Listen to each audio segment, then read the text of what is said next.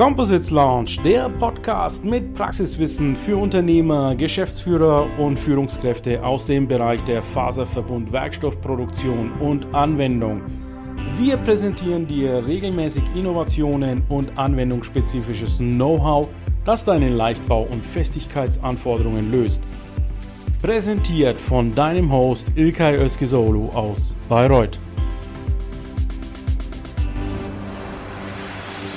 Einen wunderschönen guten Morgen, liebe LinkedIn-Community und Composites-Begeisterte. Ich hoffe, ihr habt heute euren ersten Black Friday-Deal bereits als Transaktion rumgemacht. Wenn nicht, schaut noch mal in die ja, diversen LinkedIn-Profile rein und die diversen Angebote, die es rund um den Black Friday, Black Week gibt. Richtig Adrenalin voll, neue Teile zu richtig günstigen Preisen. Günstige Preise ist auch unser Thema heute. Wir wollen nämlich Kostenreduktion bei den Leichtbautechnologien hinbekommen. Und dazu habe ich eingeladen den Boris Köpper. Der wird uns heute über das erste Vollcarbon Rennrad berichten.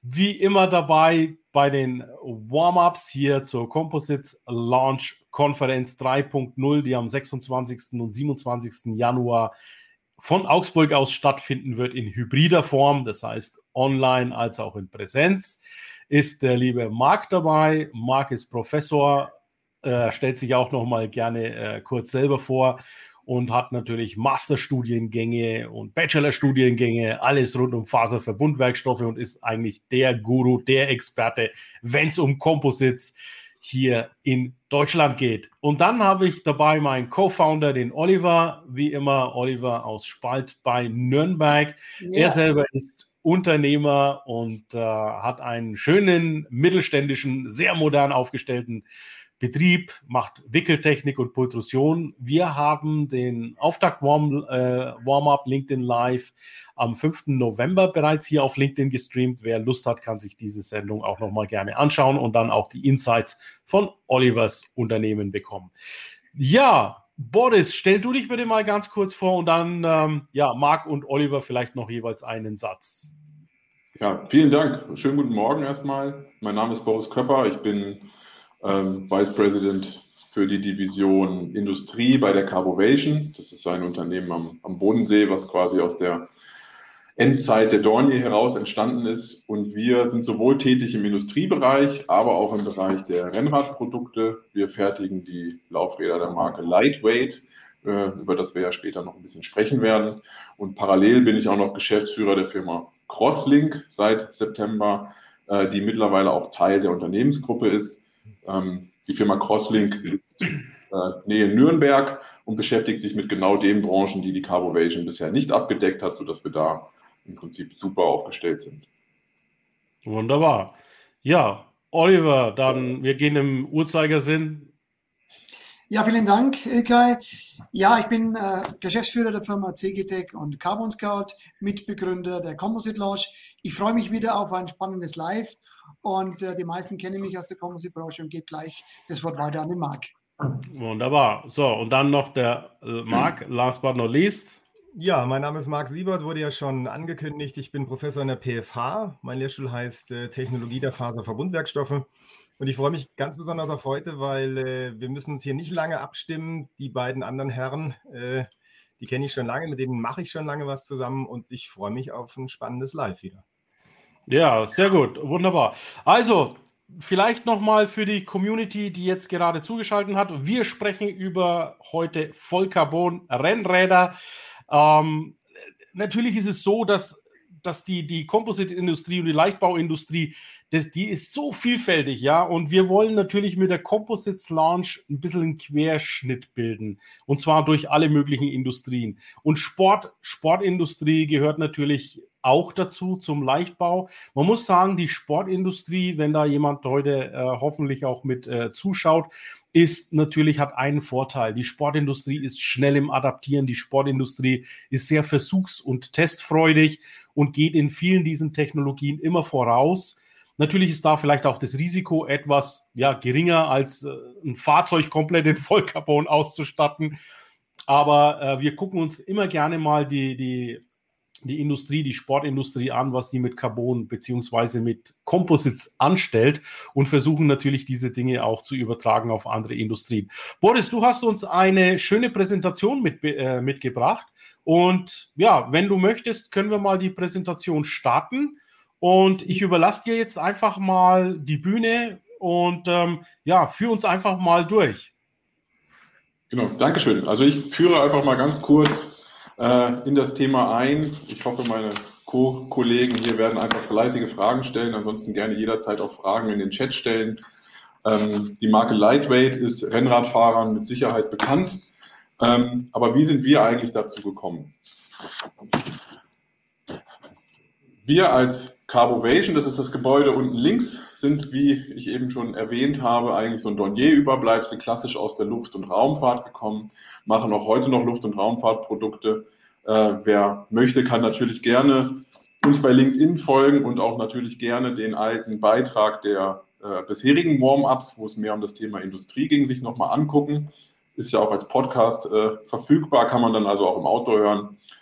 Äh, wir sind Teil der Murtfeld-Gruppe seit knapp zweieinhalb Jahren. Murtfeld selbst ist ein Unternehmen aus Dortmund, äh, was sich um technische Kunststoffe kümmert, hauptsächlich ultrahochmolekulares Polyethylen und Bauteile daraus. Wir als Carbovation waren die erste Firma, die im Prinzip diesen Bereich Composites damit reingebracht hat und sind seit neuestem unterstützt durch unsere Schwesterfirma, die Crosslink.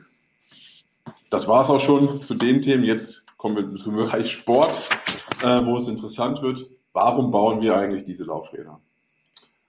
Und zwar hat der Heinz Obermeier damals mit seinem Kollegen, dem Rudolf Dirl, die ersten Vollcarbon-Rennrad-Laufräder in einer Gartenlaube-Bauernhof erfunden. Ähm, damals waren die noch gebaut aus Kohle- und Aramidfasern und wurden im Nasslaminat äh, quasi im Leberkäseofen auf Stufe anderthalb gebacken ähm, und hatten die ursprünglich unter dem Namen Highlight gefertigt für Sulki-Rennen. Sulki-Rennen muss man sich vorstellen, so ein bisschen wie bei Ben Hur, wo quasi ein Wagen hinterm Pferd hergezogen wird. Und das ist aus einer Wette raus entstanden. Und die haben im Prinzip damals diese Vollcarbonräder für diese Sulki-Rennen gebaut. Also noch, noch stärkere Nische eigentlich, wenn man ehrlich ist, als der Radsport. Dann wurden die Bahnradfahrer darauf aufmerksam, dann natürlich die Tour de France-Fahrer und dann hat Bjarne Ries damals die Tour de France auf diesen Rädern gewonnen. Seit 1997 heißt im Prinzip das Produkt Lightweight.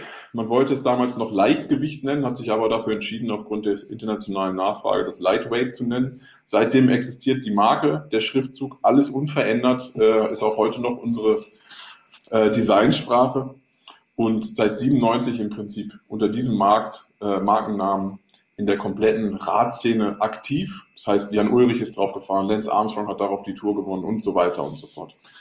Ähm, der Heinz und der Rudolf haben im Prinzip damals ein Rad pro Tag gebaut in ihrer Gartenlaube, Schrägstrich Bauernhof, ähm, und haben die im Prinzip wirklich alles von Hand selbst gefertigt. Die Werkzeuge, die Speichen ähm, und dann das Laufrad komplettiert, hatten eine unglaublich lange Vorbestellung und konnten natürlich diesen Markt der Tour de France auch gar nicht bedienen. Ja, da gibt es dann so ganz tolle Interviews von früher noch, äh, denen der Heinz auch sagt, bei mir kriegt jeder nur ein Rad ob du Lance Armstrong heißt oder wie auch immer, jeder kriegt ein Rad.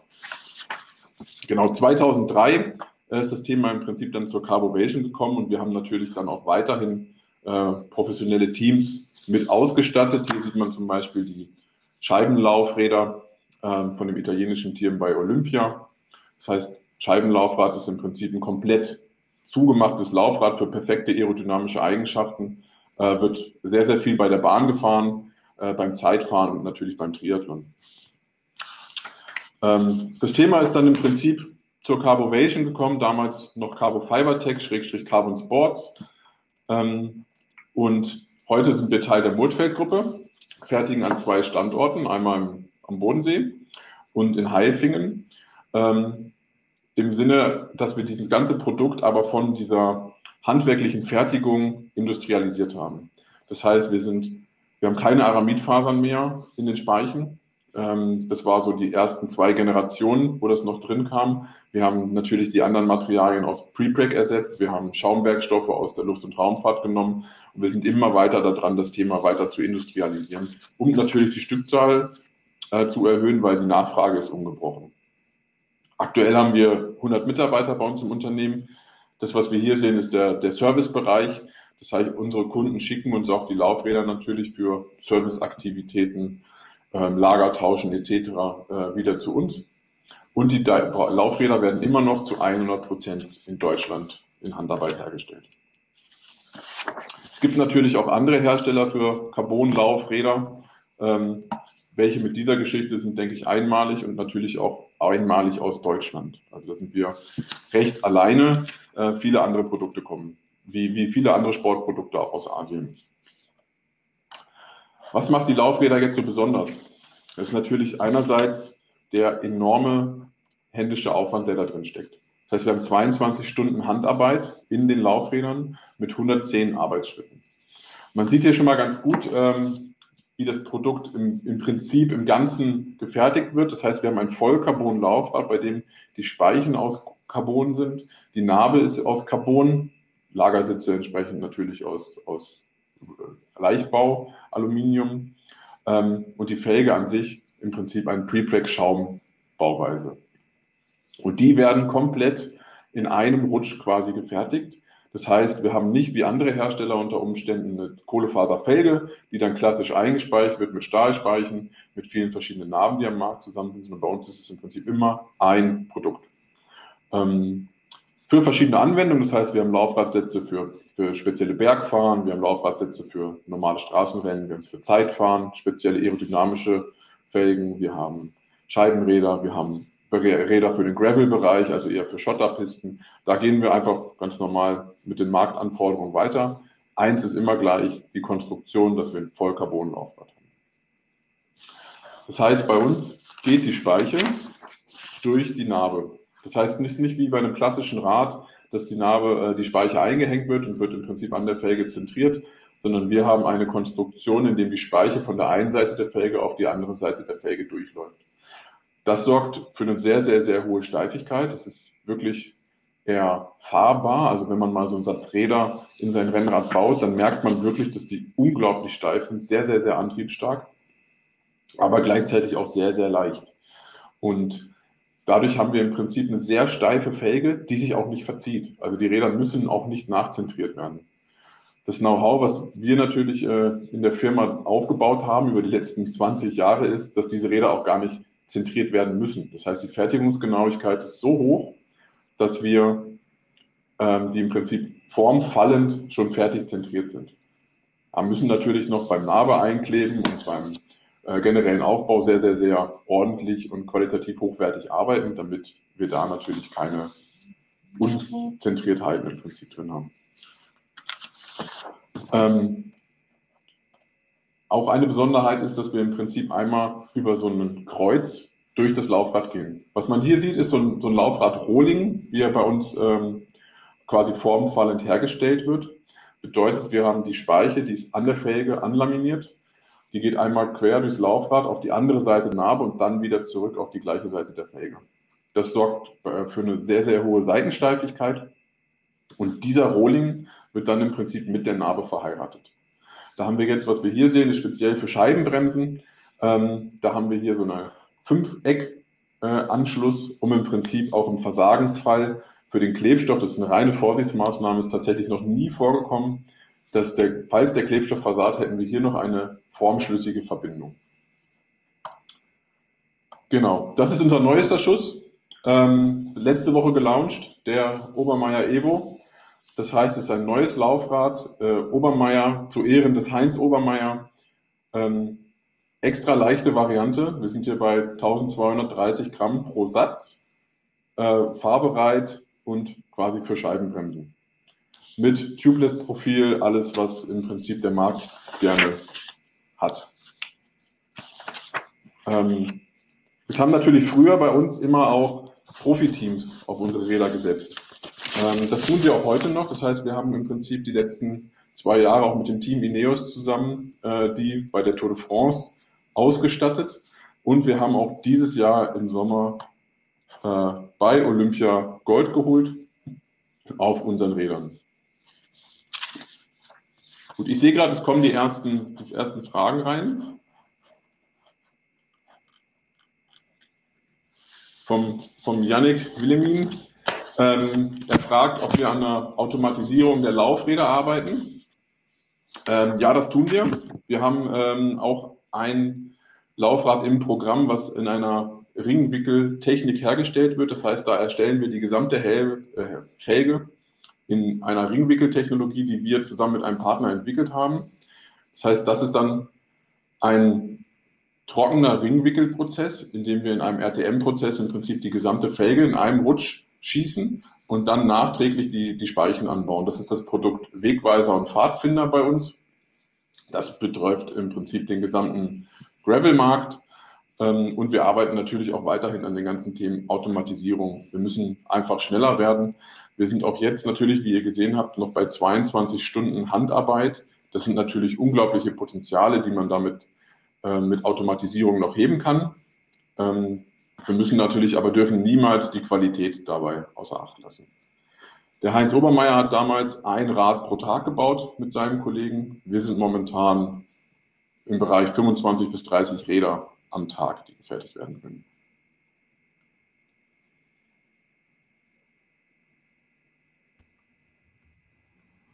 Ja, äh, für mich äh, nicht viel Neues. Ich bin ja quasi länger dabei als der Boris.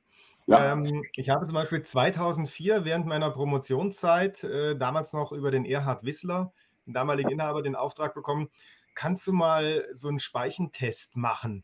Und dann haben wir praktisch Segmente aus der Felge ausgeschnitten und wollten wissen, was ja ein schönes Bild gezeigt äh, vom Rohling. Da sieht man oben noch so Läppchen äh, mhm. dran, wo man dann sieht, aha, die Speichen, die werden also ans Felgenprofil geklebt.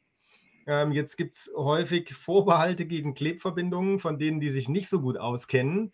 Äh, ist ja nur geklebt. Ähm, hält denn das? Und äh, der Sache sind wir auf den Grund gegangen, haben also Felgensegmente rausgeschnitten und wollten eigentlich ermitteln, ähm, wie gut die Speiche am Felgenprofil verankert ist.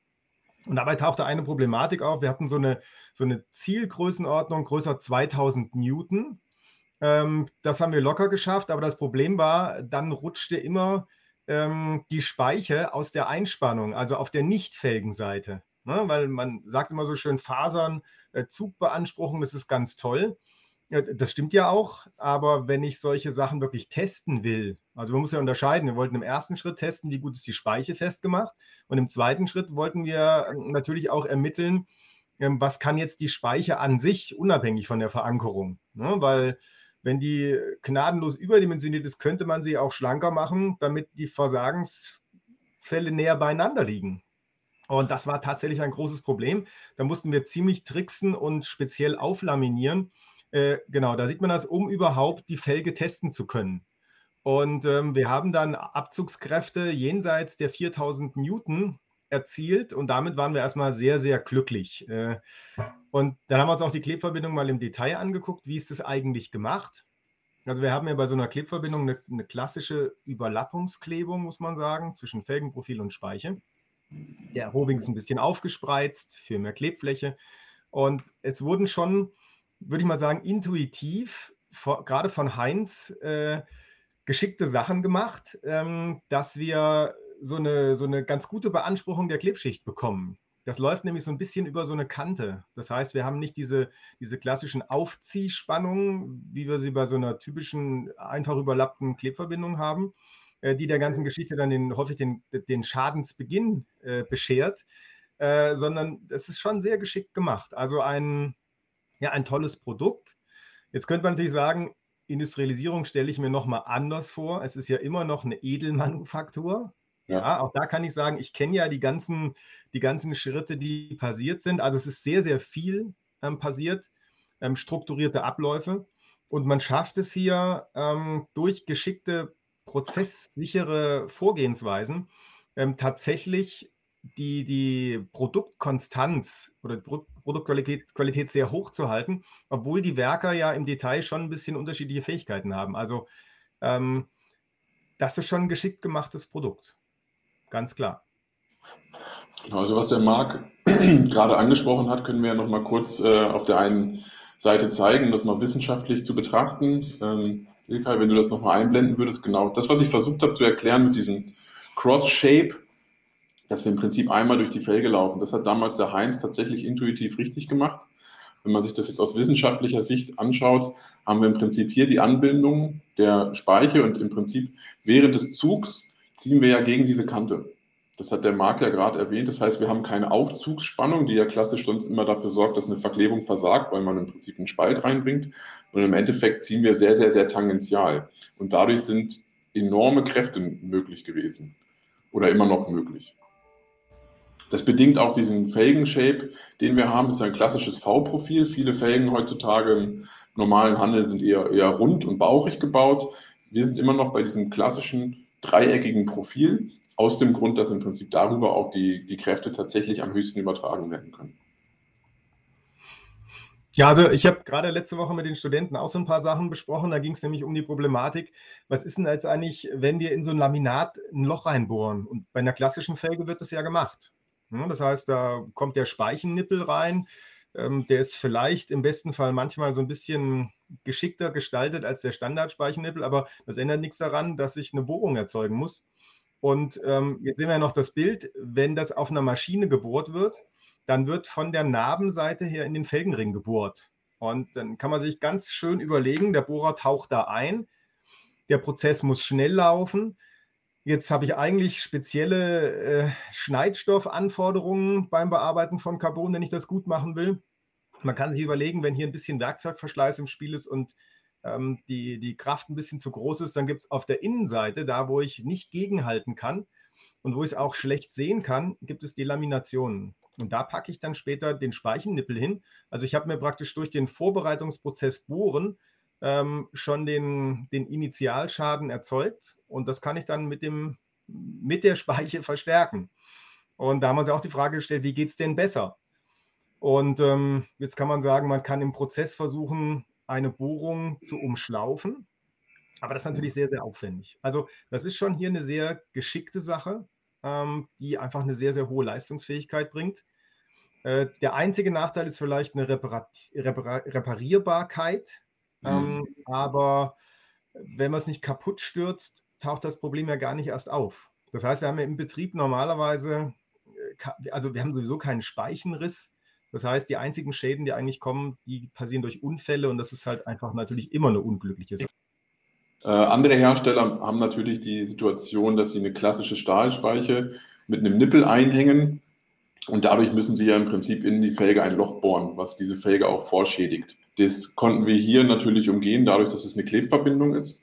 Mhm. Ähm, da hat, kann man natürlich Überlegungen machen, wie macht man das, dass man die Fasern nicht schädigt, baut man um das Loch drumherum Fasern. Da gibt es ja auch tolle wissenschaftliche Untersuchungen, die aber natürlich auch ähm, in einem industriellen Maßstab von ein paar tausend Stück pro Jahr müsste man das auch gewährleisten. Mhm. Genau, und so, äh, die Reparatur hier, Entschuldigung, ich bringe das nochmal kurz zu Ende, was der Marc ja. angesprochen hat. Mhm. Wir haben natürlich die Herausforderung, bei einem äh, kapitalen Schaden ist es natürlich sehr, sehr schlecht, das zu reparieren. Bei einer klassischen Felge reißt die Speiche. Wenn die Felge noch ganz ist, macht man eine neue Speiche rein, kann im Prinzip sein Laufrad wieder benutzen. Bei uns ist es so, dass wir natürlich klassisch die, auf die Verfahren angewiesen sind, die in der Faserverbundtechnik äh, möglich sind. Das heißt, wir können natürlich auflaminieren, wir können äh, Schadstellen reparieren. Wenn aber die Felge gebrochen ist oder die Speiche komplett durchgebrochen ist, dann ist im Prinzip das Laufrad wirklich zu 100 Prozent Schrott. Mhm. Dafür gibt es aber von, von Seiten des Vertriebs auch so Crash Replacement Programme und so weiter und so fort. Ist auch ganz üblich äh, in dieser Preisklasse. Und das heißt, diese Fälle haben wir aber beim normalen Fahren tatsächlich nicht. Das sind eher Missbrauchsfälle, klassisch Crash, ja, wo ein Mensch ist, ist ein Impact.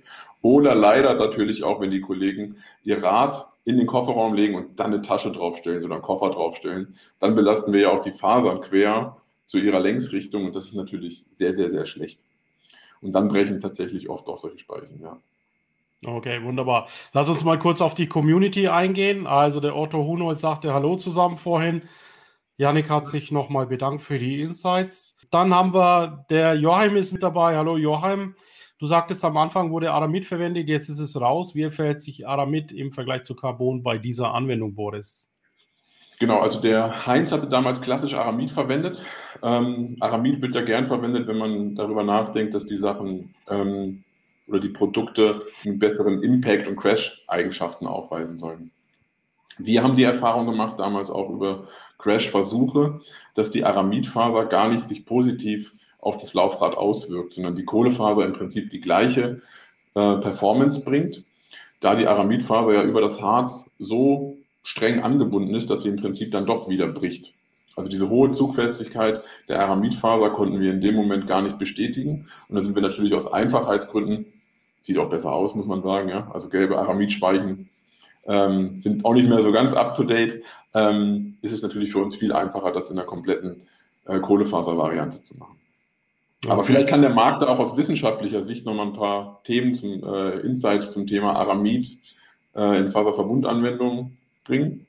Ja, also äh, bei der Speiche fand ich es auch nicht ganz so glücklich, ähm, da wir ja eine reine Zugbeanspruchung bei der Speiche haben und einen sehr großen Modulunterschied zwischen der C-Faser und der Aramidfaser. Und ähm, das heißt, da kann man ganz klar sagen, dass natürlich die C-Faser die Spannungen auf sich zieht.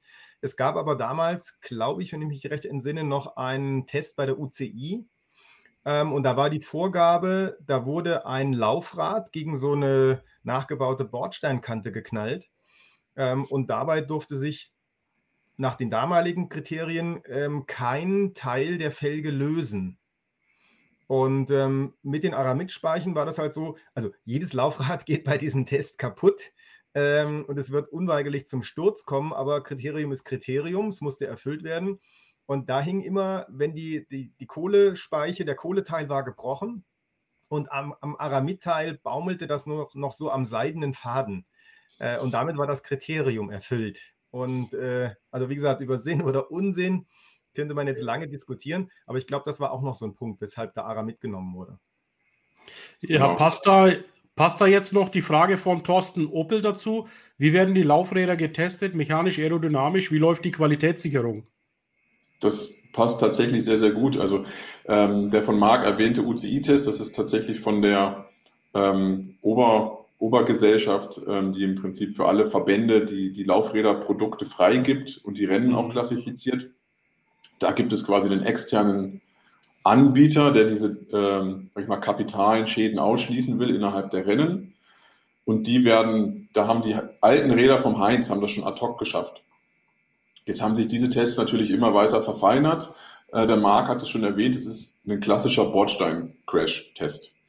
Ähm, das ist natürlich auch für uns, sage ich mal, die absolute Mindestanforderung. Also sonst können wir ja gar nicht auf den Markt gehen. Das heißt, alle unsere Räder überstehen diese Kriterien. Da ist ein Kriterium tatsächlich, dass es nicht in tausend Teile zerspringt, wie man so bei so sagen wir, Formel 1 Crashes oft sieht, wenn es dann Carbon geschnetzeltes regnet, sondern die müssen alle in einem Teil sein. Das ist dann natürlich nicht mehr fahrbar. Das kollabiert äh, bei den Belastungen, dann bricht vielleicht die Felge, aber die dürfen halt nicht auseinandersprengen. Das heißt, das ist mal die aller, aller, aller mindeste Anforderung. Ähm, da sind wir aber weit drüber. Das heißt, wir haben hier bei uns mechanische Tests. Wir testen jedes Rad einfach mal auf, auf Maße natürlich. Also jedes einzelne Produkt wird auf Maße geprüft. Wir testen auch jedes einzelne Rad äh, auf eine Druckbelastung. Das heißt, wir haben ja ein, ein, wie ein klassisches Felgenhorn bei einer Stahl- oder Aluminiumfelge, wo der Reifen drin sitzt. Und durch den Druck des Reifens wird im Prinzip unsere Kohlefaserstruktur ähm, auch so ein bisschen belastet in Richtung, es könnte sich aufhebeln. Und damit das natürlich nicht passiert, wird bei uns jedes Rad in so einer Druckprüfung unterzogen. Und wir testen die natürlich innerhalb der Entwicklung, machen wir Langzeittests, wir machen Crashversuche. Wir, jedes Laufrad bei uns haben wir eine Vorserie drin, da fahren die 50.000 Kilometer auf einem Rollenprüfstand, auch auf dem Rollenprüfstand mit einer Art Bordstein drin. Ähm, wir haben auch Bremstests natürlich gemacht, wie entwickelt sich die Temperatur. Früher ja klassisch an der Felge gebremst, äh, haben wir hier Prüfstände bei uns, die im Prinzip die Temperatur vor dem Bremsklötzen und hinter dem Bremsklötzen aufnehmen. Weil, wie viele von euch auch wissen, haben wir da eine Glasübergangstemperatur in den Prepreg oder allgemein in den Duroplasten. Den müssen wir natürlich, den wollen wir ja nicht erreichen, sonst haben wir da ja einen Erweichungspunkt. Das heißt, das wird ganz, ganz streng abgetestet. Im Bereich der Scheibenbremse verlagert sich das ganze Thema einfach Richtung Narbe. Ja, die Temperaturen an der Bremsscheibe sind höher. Dafür haben wir ein paar mehr Kontaktstellen, bis es wirklich zum CFK kommt.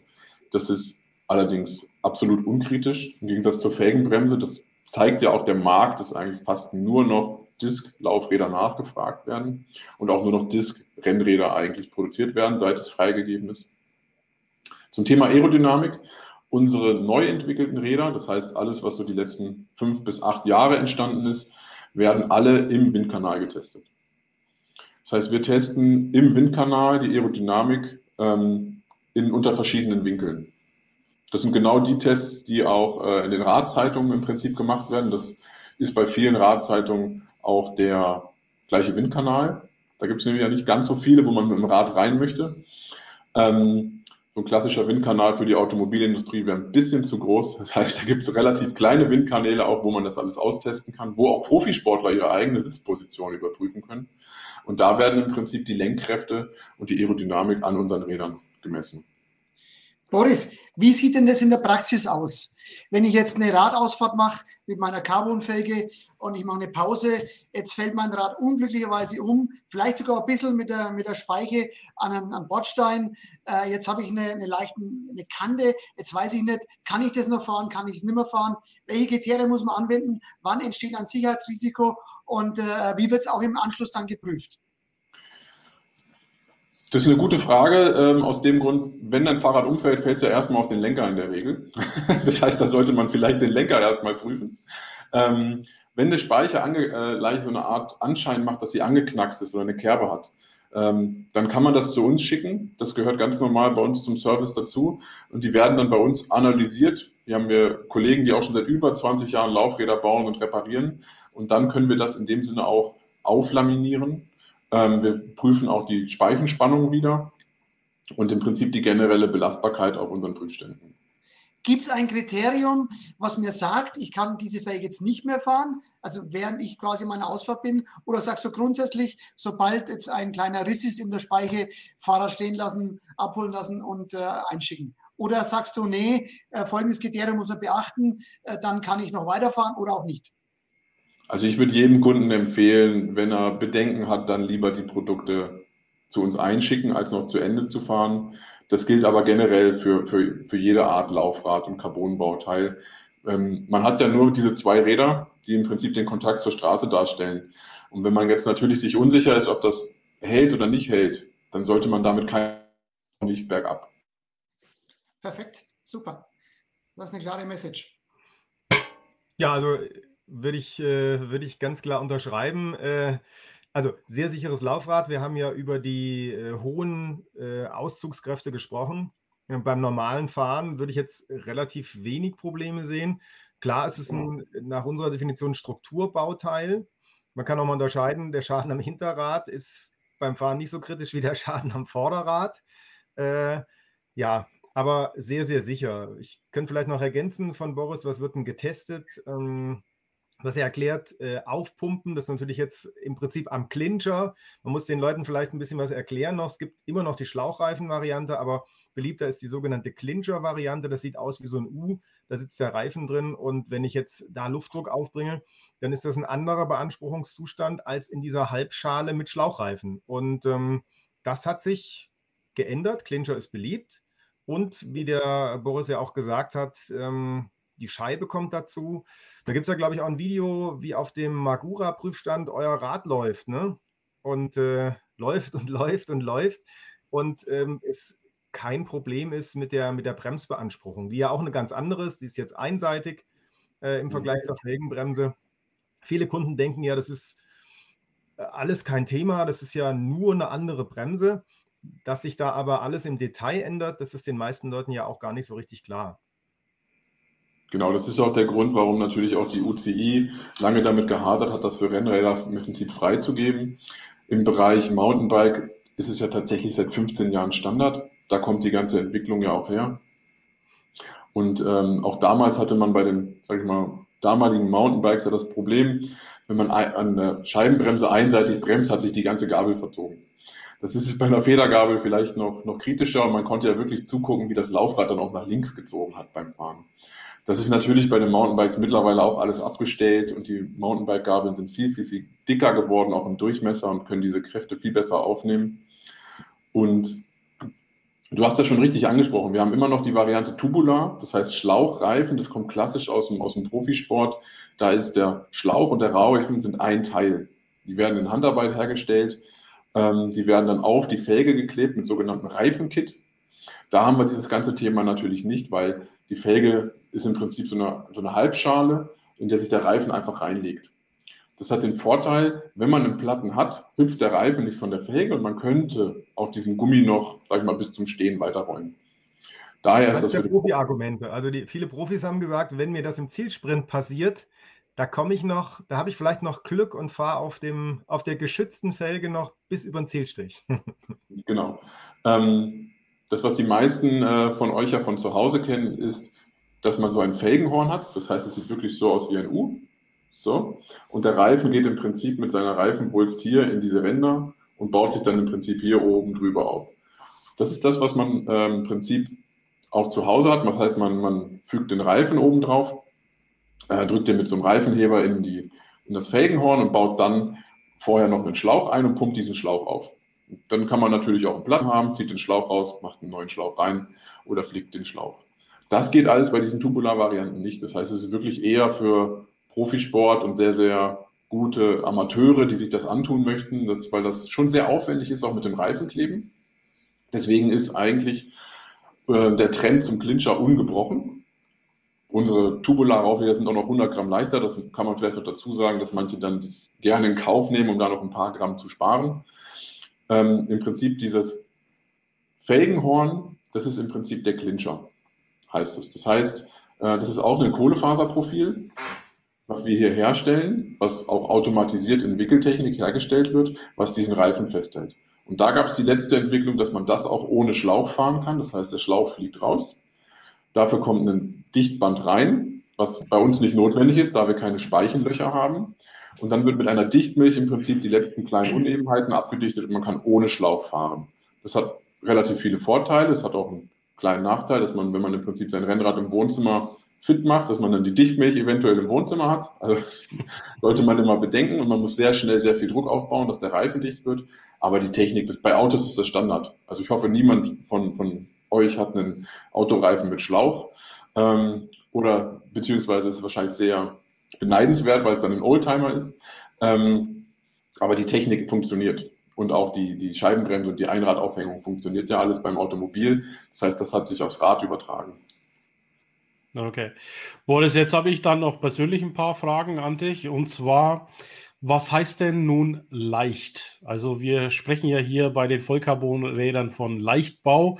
Äh, kannst du das mal in Zahlen fassen? Hast du mal einen Vergleich für uns, auch wenn es jetzt nicht aufs Gramm genau ist? Also früher äh, zu Zeiten der, der Heinz-Obermeier-Zeit und danach, sag ich mal die ersten fünf, sechs Jahre, waren wir die einzigen Vollcarbon-Laufräder am Markt. Ähm, da bewegten sich unsere Laufräder im Bereich von 900 Gramm der Satz. Das heißt Vorderrad und Hinterrad zusammen.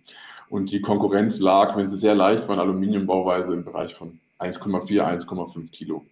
Mhm. Jetzt muss man verstehen, dass Rennradfahrer sehr, sehr, sehr speziell sind und gerne Gewicht sparen am Fahrrad, obwohl es vom Verband eine Regulierung gibt aus Mindestgewicht. Das heißt, so ein Rennrad, womit man Rennen fährt, muss mindestens 6,8 Kilo wiegen.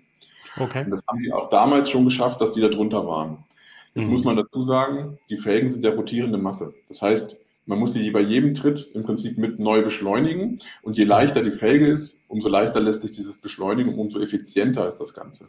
Das heißt, an der Felge oder am gesamten Laufrad Masse zu sparen, ist natürlich eigentlich viel, viel sinnvoller, als zum Beispiel am Sattel Gewicht zu mhm. sparen. Mhm. Ah, okay. Ähm, jetzt kann man aber sagen, alle Fahrradfahrer und die Rennradfahrer im Speziellen sind schon Gewichtsfetischisten. Also da wird, da wird dann der Sattel getauscht, weil er drei Gramm leichter ist und so. Und genau das ist auch unser Kundenklientel natürlich. Mhm. Okay, macht ja Sinn. Jetzt äh, hatte ich dann irgendwann mal so in der Community gehört, äh, Ilka ist ja toll, dass die Fahrräder jetzt aus Vollcarbon sind, aber bist du denn schon mal so ein Fahrrad gefahren? Sprich Komfort. Da war eine der Kritiken, wenn ich die mal anbringen darf, wenn du dann über holprige Wege, Schotter fährst, natürlich der Vorteil von Carbon ist, dass es sehr steif, mechanisch fest ist und damit jede Bewegung an den Allerwertesten weitergibt. Hat, hat sich da was verändert oder sind das einfach nur Amen-Märchen? Nee, das, das stimmt zu einem gewissen Teil schon. Ähm, also die Rennradfahrer wollen das perfekte Feedback von der Straße. Das heißt, das Rad muss so steif sein, wie es geht, damit man im mhm. Prinzip alles spürt. Das ist die Entwicklung, sage ich mal, der frühen 2000er gewesen. Die Rennradrahmen und auch die Laufräder wurden einfach immer steifer. Unser Laufrad ist per se sehr, sehr, sehr steif. Das bedingt einfach die Konstruktion. Aber was die Rahmenhersteller die letzten 10, 15 Jahre geleistet haben, ist im Prinzip Dämpfungseigenschaften in die Räder, also in die Rahmen eingebaut haben, dass auch der Hinterbein federt, dass die Gabel einfach aus der mechanischen Struktur, aus dem Lagenaufbau ein bisschen nachgibt. Und was auch ungebrochener Trend ist, dass die Reifen wieder dicker werden. Die ersten Lightweight-Laufräder, die wir gebaut haben, da war so 19 Millimeter Standard. Die wurden dann teilweise auf 15 Bar aufgepumpt. Das sind so die klassischen Dackelschneider, nannte man das damals.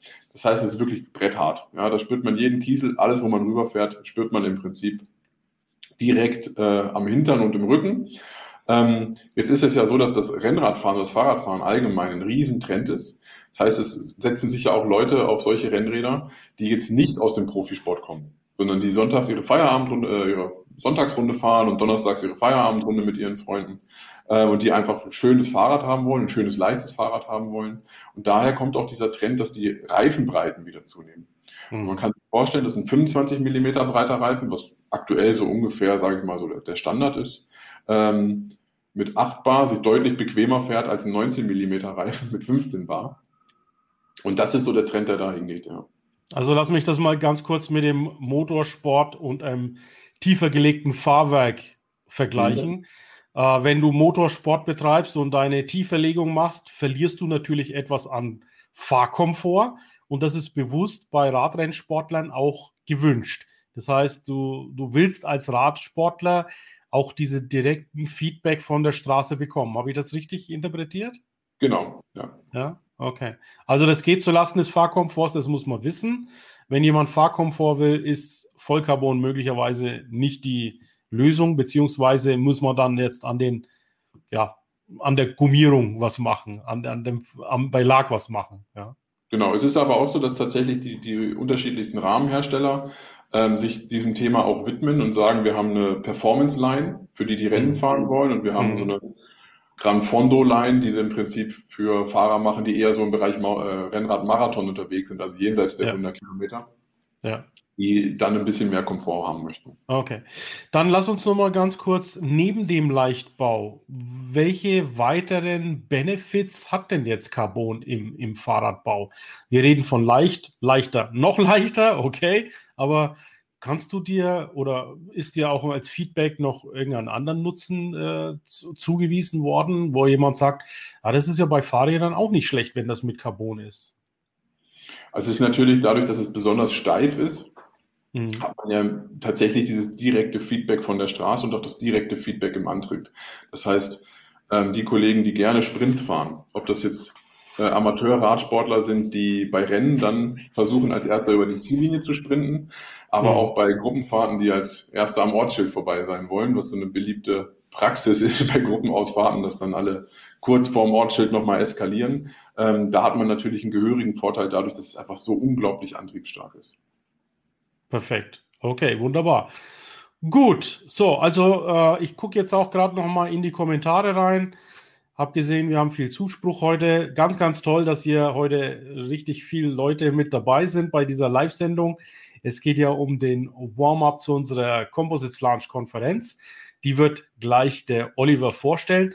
Falls ihr noch Fragen an den Boris habt, Marc habt oder Olli habt, stellt es gerne noch in die Kommentare rein. Ansonsten nehme ich jetzt nochmal Marc und Olli hier mit rein. Habt ihr noch Fragen an den Boris oder ich haben wir das eine, alles? Ich würde gerne noch eine Ergänzung machen zum Komfortthema. Das ist tatsächlich gar kein Problem. Ja. Weil ja. das, was ich beim Fahren spüre, das ist ja die, die radiale Steifigkeit. Ähm, und die ist gar nicht so unterschiedlich im Vergleich zum Aluminium, zur Aluminium oder zur klassisch eingespeichten Felge, sagen wir mal. Und ähm, mittlerweile haben Gott sei Dank alle das Laufrad als System begriffen. Das heißt, die Narbe mit der Einspannung, ähm, die größeren Reifen, dann hat ja der Boris Tubeless angesprochen. Tubeless erlaubt ähm, geringere Reifendrücke zu fahren. Und damit haben wir überhaupt gar keinen Widerspruch, sondern ich würde sogar sagen, wir sind viel besser in der Lage, heutzutage äh, das Angenehme mit dem Nützlichen zu verbinden, nämlich ähm, eine gute Traktion, die ist jetzt nicht so entscheidend auf dem Rennrad, ist im Mountainbike-Bereich etwas interessanter noch, aber geringer Luftdruck. Ähm, die Reifenhersteller äh, machen die Reifen anders. Die Felgenbreiten sind größer geworden. Ja, das heißt, die Maulweiten oben. Also wir haben ganz viele Sachen, äh, um eben Komfort und Leichtbau ideal zu verbinden. Und Dann eben noch äh, zum Beispiel eine große Radzeitschrift testet bei Rahmensets immer den Komfort äh, über die Sattel oder über das Gesamtsystem. Wenn ich am Sattel ziehe, äh, wie weit verformt sich das unter einer entsprechenden Last? Und ähm, da ist das Laufrad nur ein Aspekt. Und wie gesagt, das Laufrad ist das Laufrad, aber dazwischen ist noch der Reifen. Äh, das kann eben tubeless sein mit geringem Druck und einem großen Reifenvolumen. Und deswegen haben wir gar keinen Stress mit wenig Fahrkomfort, muss man sagen. Wunderbar, tolle, tolle Ergänzung, weil ich bin auch gerade ein Typ, der sehr viel Wert auf Komfort legt. Also von daher höre ich da immer ganz, ganz gut zu. Oliver, vielleicht mal ähm, auch äh, eine Frage an dich als Hersteller. Du bist ja auch im Sportbereich jetzt drin. Jetzt haben wir über Vollcarbon-Räder gesprochen. Welche typischen Anwendungen kannst du dir im Composite-Bereich noch vorstellen? Beziehungsweise was ist da State of the Art derzeit? Der Boris hat ja kurz einmal die Sattelstütze angedeutet. Bei der Sattelstütze ist es auch so, dass Gewicht hier ein entscheidender Faktor ist. Und wir haben es geschafft, durch speziellen Lagenaufbau die Wandsteige extrem zu reduzieren, ohne die Biegesteifigkeit zu vernachlässigen. Und da sehe ich also gutes Potenzial, die kommt sehr gut an und ist sicher ein Bereich, wo man in dem Radsport hier noch Gewicht ein bisschen einsparen kann. Also Sattelstütze wäre ein Thema. Okay, aber außerhalb von Fahrrädern, was gibt es da noch? Also grundsätzlich natürlich alles, wo Pick and Place, wo sich was bewegt, ja, da wird zukünftig Carbon noch stärker zum Einsatz kommen. Man äh, spart Gewicht, äh, gerade die, die Motoren im Background werden kleiner, der Trägheitsmoment ist, ist wesentlich besser wie bei Metallen. Ich brauche weniger Energie, um was zu beschleunigen. Und für alle diese Anwendungen, wie zum Beispiel Pick and Place Robotik, äh, ist Carbon aktuell schon State of the Art und wird auch zukünftig noch weiter verfeinert, weiter verbessert werden. Wunderbar. Gut, dann lass uns mal ganz kurz, lieber Olli, auf unsere Composites Launch Konferenz kommen. Ich äh, teile jetzt mal unsere Website hier. So, vielleicht kannst du uns mal kurz erklären, was haben wir vor und äh, wofür steht die Composites Launch Konferenz? Ja, wir haben ja vor zwei Jahren sind wir gestartet mit der Composite Launch. Das war quasi unsere erste. Äh, Im letzten Jahr kam die 2.0 und jetzt setzen wir eins nach oben drauf mit der Composite Launch 3.0. Unser Ziel ist es, diese Diskrepanz zwischen den aktuellen Präsenzmessen mit einer sehr kompetenten Composite äh, Online-Messe äh, quasi auszugleichen, auch ein bisschen als Start-up zur Check in Paris. Und wir haben ein tolles Programm zusammengestellt, äh, welches vielleicht auch du ganz gut vorstellen kannst, mit dem wir, ich sage mal, ein breites Spektrum ansprechen, äh, von Medizintechnik bis über Material äh, äh, und versuchen hier wirklich Anregungen zu finden. Wir suchen, versuchen Ideen zu wecken und sehen das als gute Ergänzung für die aktuellen Messen im Composite-Bereich. Ja, ganz genau. Also wir müssen äh, auf jeden Fall nochmal unterstreichen, die Composites Launch ist ja eine unabhängige Gruppe hier in LinkedIn. Ähm, wir haben ja übrigens auch eine, eine, eine, geschlossene Gruppe, zu der wir alle Composites-Begeisterte hier einladen. Und wir wollen einmal im Jahr eben diese Konferenz in hybrider Form durchführen. Was macht mehr Sinn als Hybrid in dem Fall?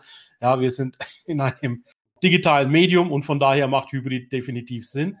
Klassischerweise kümmern wir uns mehr um die Märkte, um die, die Anwendungen und legen ganz, ganz großen Wert darauf, die User, die Anwender anzusprechen.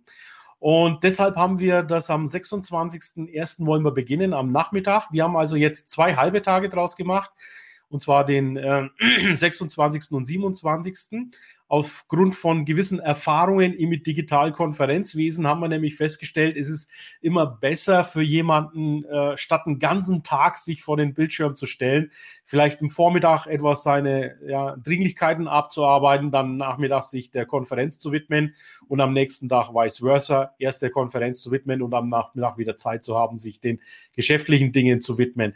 So, wir haben jetzt also vier Sessions in der Planung. Einmal neue Mobilität, also nachdem wir ja in Augsburg sind und äh, beim ja, äh, Composites United zu Gast sind, bei dem wir uns auch natürlich herzlich äh, bedanken, spielt natürlich die Nähe zur Automobilindustrie, Motorenindustrie eine große Rolle. Das äh, letzte Mal waren wir in Stade, da waren wir sehr luftfahrtnah, da sind wir ja auch privat angeflogen in der Nähe, also haben das Ganze fliegerisch gemacht. Dieses Mal geht es um die neue Mobilität. Natürlich ist auch Fliegen wieder in der neuen Mobilität dabei, aber hier dann doch schon eher mehr straßenbezogen. Wir planen auch einen interaktiven Rundgang im TZA, ähm, wo wir eben zu, zu Gast sind. Ähm, dann, wie gesagt, die Brücke jetzt eben zu Medizintechnik und Sport. Deswegen passt es heute ganz gut mit, den, ja, mit dem Thema hier ähm, mit Carbovation und den Vollcarbon-Rennradrädern. Äh, Medizintechnik ist natürlich auch ein ganz, ganz äh, spezifischer, hochtechnologischer Bereich, den wir hier mit aufgenommen haben. Also das erste Mal in diesen drei Konferenzen ist auch Medizintechnik dabei. Dann wollen wir einen interaktiven Rundgang beim DLR, DLR durchführen. Also das ähm, ja, Handy, Smartphone in die Hand genommen und dann führen wir euch da durch, falls ihr nicht äh, in Präsenz in Augsburg sein könnt. Dann, wie gesagt, am zweiten Tag, äh, der Vormittag ist dann nachhaltige Composites und Circular Economy. Wir kennen die die Kritik an Composites, die da heißt, ja, was ist denn beim End of Life mit den Bauteilen aus Composites? Und da möchten wir natürlich einen großen Beitrag dazu liefern, denn es gibt Ansätze, nur müssen die mehr in die Sichtbarkeit und ins Bewusstsein bei den Usern kommen. Also das dafür wollen wir natürlich hier auch die Konferenz gestalten. Ein weiterer interaktiver Rundgang für den Vormittag und dann geht es in die Session additive Fertigung. Und zwar natürlich nicht jetzt äh, die 3D-Druckfertigung, die nur auf Polymeren basiert, sondern wirklich auch mit Composites, auf Composites basierend ist. Diese wird auch vom Bastian Brenken, der Geschäftsführer beim Composites United ist, auch geleitet. Ja, und dann zum Schluss nochmal ein interaktiver Rundgang beim Fraunhofer IGCV. Also ihr seht, wir haben nicht nur die Sessions äh, vollgeladen mit Content, sondern auch Rundgänge, behind the scenes, ja, wo man doch jetzt, wenn man in seiner eigenen Nische arbeitet, sich immer wieder fragt, ja, wie machen das andere eigentlich? Wie sind andere hier aufgestellt und aufgebaut? Und ich bin absolut froh und dankbar darum, dass uns in der Augsburger Region die Firmen ihre Toren öffnen werden. Natürlich äh, spielen da auch die, die Beziehungen, die Geflechte, das Netzwerken eine große Rolle dazu. Deswegen laden wir auch jeden nochmal ein, bei uns in der Composites Lounge mitzumachen, mitzuagieren. Und wenn du Lust hast, kannst du auch ein Sponsorenpaket erwerben. Wir haben Sponsorenpakete, die reichen von 1500 bis 3000 Euro. Und wenn du das große Paket buchst, 3000 Euro, nehme ich dich sogar ins LinkedIn Live. Und du siehst ja, wie gut diese LinkedIn Lives hier ankommen. Meine LinkedIn Lives haben einen Aufruf von ungefähr 15 bis 20.000. Das heißt, es ist eine immense Reichweite. Und mit der Composites Launch Gruppe können wir auch diese ja, Reichweite den Composites Herstellern auf der Value Chain, auf der Wertschöpfungskette Kette hoch und runter natürlich weitergeben. Ja, hast du noch äh, einen Zusatz, lieber Olli? Nee, wir haben einige neue Punkte drin, wie Medizintechnik, additive Manufacturing. Und äh, das zeigt, dass wir auch immer am Zahn der Zeit sind. Und ja, ich kann nur sagen, anmelden. Nehmt, die, nehmt euch die Chance, gebt euch die Chance, seid dabei und ihr wird Mehrwert generieren. Ja, weil der, äh, der Janik gerade sagte, dass SGL dabei sein sollte. Also für die Unternehmen, die jetzt nicht wissen, wie sie an der Composites Launch teilnehmen können. Also zum einen gibt es erstmal die Gruppe, den Link äh, setze ich in den Kommentar rein. Ansonsten könnt ihr gerne Olli, mich oder Daniel ansprechen. Wir drei sind die Co-Founder und dann werden wir, wir haben da einen One-Pager, dann werden wir dir diese Sponsoren One-Pager einfach zur Verfügung stellen und dann sprechen wir die einzelnen Geschichten ab. So, jetzt nehme ich nochmal Marc und Boris rein. Und Olli, ich über, über, äh, bitte dich, die Verabschiedung zu übernehmen. Ja, erstmal herzlichen Dank an Boris Körper, an Marc Siebert und natürlich an dich, Ilkay. Äh, wieder ganz toll gemacht. Wir haben heute sehr viel erfahren über die Herstellung von Felgen, über die Historie, was ja auch eine ganz spannende Geschichte ist. Äh, und ich sag mal, ja, das ist eine gute, gute zweite Session gewesen. Wir machen weiter mit der Serie. Da würde ich gleich mal das Wort weitergeben an den Marc. Wie geht's denn jetzt weiter mit unseren nächsten Lives? Und äh, von meiner Seite nochmal recht herzlichen Dank für diese tolle Geschichte. Danke auch an die Zuschauer, äh, waren sehr zahlreich heute und es hat uns sehr gefreut. Und ich hoffe doch, dass es auch weiter äh, rum, sich weiter rumspricht und beim nächsten Meeting der eine oder andere noch zusätzlich zuschaltet. Ja, dann übernehme ich mal. Also wie geht es weiter? Ähm, wir haben als nächsten Termin angesetzt den 17.12., also intern zumindest. Wir klären das noch ab. Also liebe Teilnehmer, wir bringen das natürlich noch auf den Punkt, wann wir es genau machen. Und da soll es einen Beitrag zum Thema Pultrosion geben. Ähm, wir hätten zwei Beiträge zum Thema Pultrosion geplant, weil wir sehen, es ist ein großes Thema. Wir gehen zunächst mal auf die Standardpultrosion ein und in einem zweiten Teil nochmal auf ähm, die moderne Pultrosion, die ganz viele Möglichkeiten auch äh, eröffnet. Und da ist auf alle Fälle der Jens Bölke mit dabei äh, bei der Pultrosion und auch äh, zugesagt hat der Sebastian Mertens, ähm, auch ein in der Pultrosionsszene bekannter äh, Absolvent der PFH. Und da freue ich mich drauf, weil das auch wieder so ein echtes Massenproduktionsthema ist. Heute waren wir ja ein bisschen im, im exklusiven Bereich äh, handwerkliche Fertigung, trotzdem großer Ausstoß pro Tag, muss man auch sagen, für das Produkt. Und da bin ich aber jetzt auch gespannt, wie wir da mit der Pultrosion weiter vorankommen. Übrigens auch ein Pultrodat äh, in den Laufrädern von Lightweight, ein sehr spezielles. Ja. Welches denn? Erzähl doch mal kurz noch. also wir haben tatsächlich auch mit den ähm, Kollegen, die der Marc gerade erwähnt hat, äh, das Thema Ringpultrusion, also wir müssen ja immer runde Teile herstellen, äh, verwenden wir als Teil eines Kerns für das äh, Faserringwickeln bei uns, ja. Klasse. Ja, gerade Pultrusion ist auch unser Thema und da können wir sicher auch den einen oder anderen Input gut mitgeben. Ja, Boris, vielleicht von deiner Seite noch ein kurzes Abschlusswort zu dem Thema Felge. Ja, es bleibt spannend. Also der Markt steht nie still. Ähm, trotz Corona natürlich äh, das Thema Fahrrad ungebrochen. Ähm, das läuft ohne Ende. Jeder, der ein Fahrrad kaufen möchte oder in den letzten anderthalb Jahren im Fahrradladen war, weiß, wie leergefegt die sind. Ähm, das heißt, da blicken wir in eine sehr positive Zukunft. Äh, technologisch kann man noch sehr, sehr viel machen. Ähm, das bleibt niemals stehen. Und äh, mir bleibt nur zu sagen, vielen Dank an alle, die zugeschaut und zugehört haben. Äh, es sind noch spannende Themen bei den nächsten Sessions und bei der Composites Lounge. Ansonsten einfach die Composites Lounge verfolgen bei LinkedIn oder auch der Carbovation folgen oder einfach alle Fragen an mich und meine Kollegen stellen. Wir sind da ganz offen. Okay, damit haben wir die Runde durch. Vielen Dank, Olli, für die Verabschiedungsrunde. Und mein letztes Wort geht nochmal an die Zuschauer, falls ihr mitten in der Sendung zugeschaltet habt und euch gefragt habt, über was wir gesprochen haben. Wir haben heute über Vollcarbonräder gesprochen, über Composites, unsere Leidenschaft. War eine ganz, ganz tolle Sendung mit einer großen Beteiligung. Schaut es euch gerne nochmal von Anfang an an. Es wird sofort, sobald wir hier die Übertragung beendet haben, in meinem Profil sichtbar sein. Ansonsten merkt euch bitte vor, Composites Lunch Konferenz am 26. 27. Januar, Hybrid von Augsburg aus. Wir freuen uns über dein Sponsoring, über deine Teilnahme und natürlich auch über eure Beiträge. Vielen Dank, meine Herren, für diese ganz tolle Sendung und bis bald. Danke. Bis dann. Ciao. Der Composites Launch Podcast gefällt dir? Dann empfehle diesen bitte weiter. Du willst noch mehr Tipps zu Composites oder Sichtbarkeit in LinkedIn? Vernetze dich mit Ilkay Solo auf LinkedIn und trete der exklusiven LinkedIn-Gruppe Composites Launch bei. Dort wirst du dich mit Gleichgesinnten über die neuesten Technologietrends austauschen. Tschüss und auf Wiedersehen!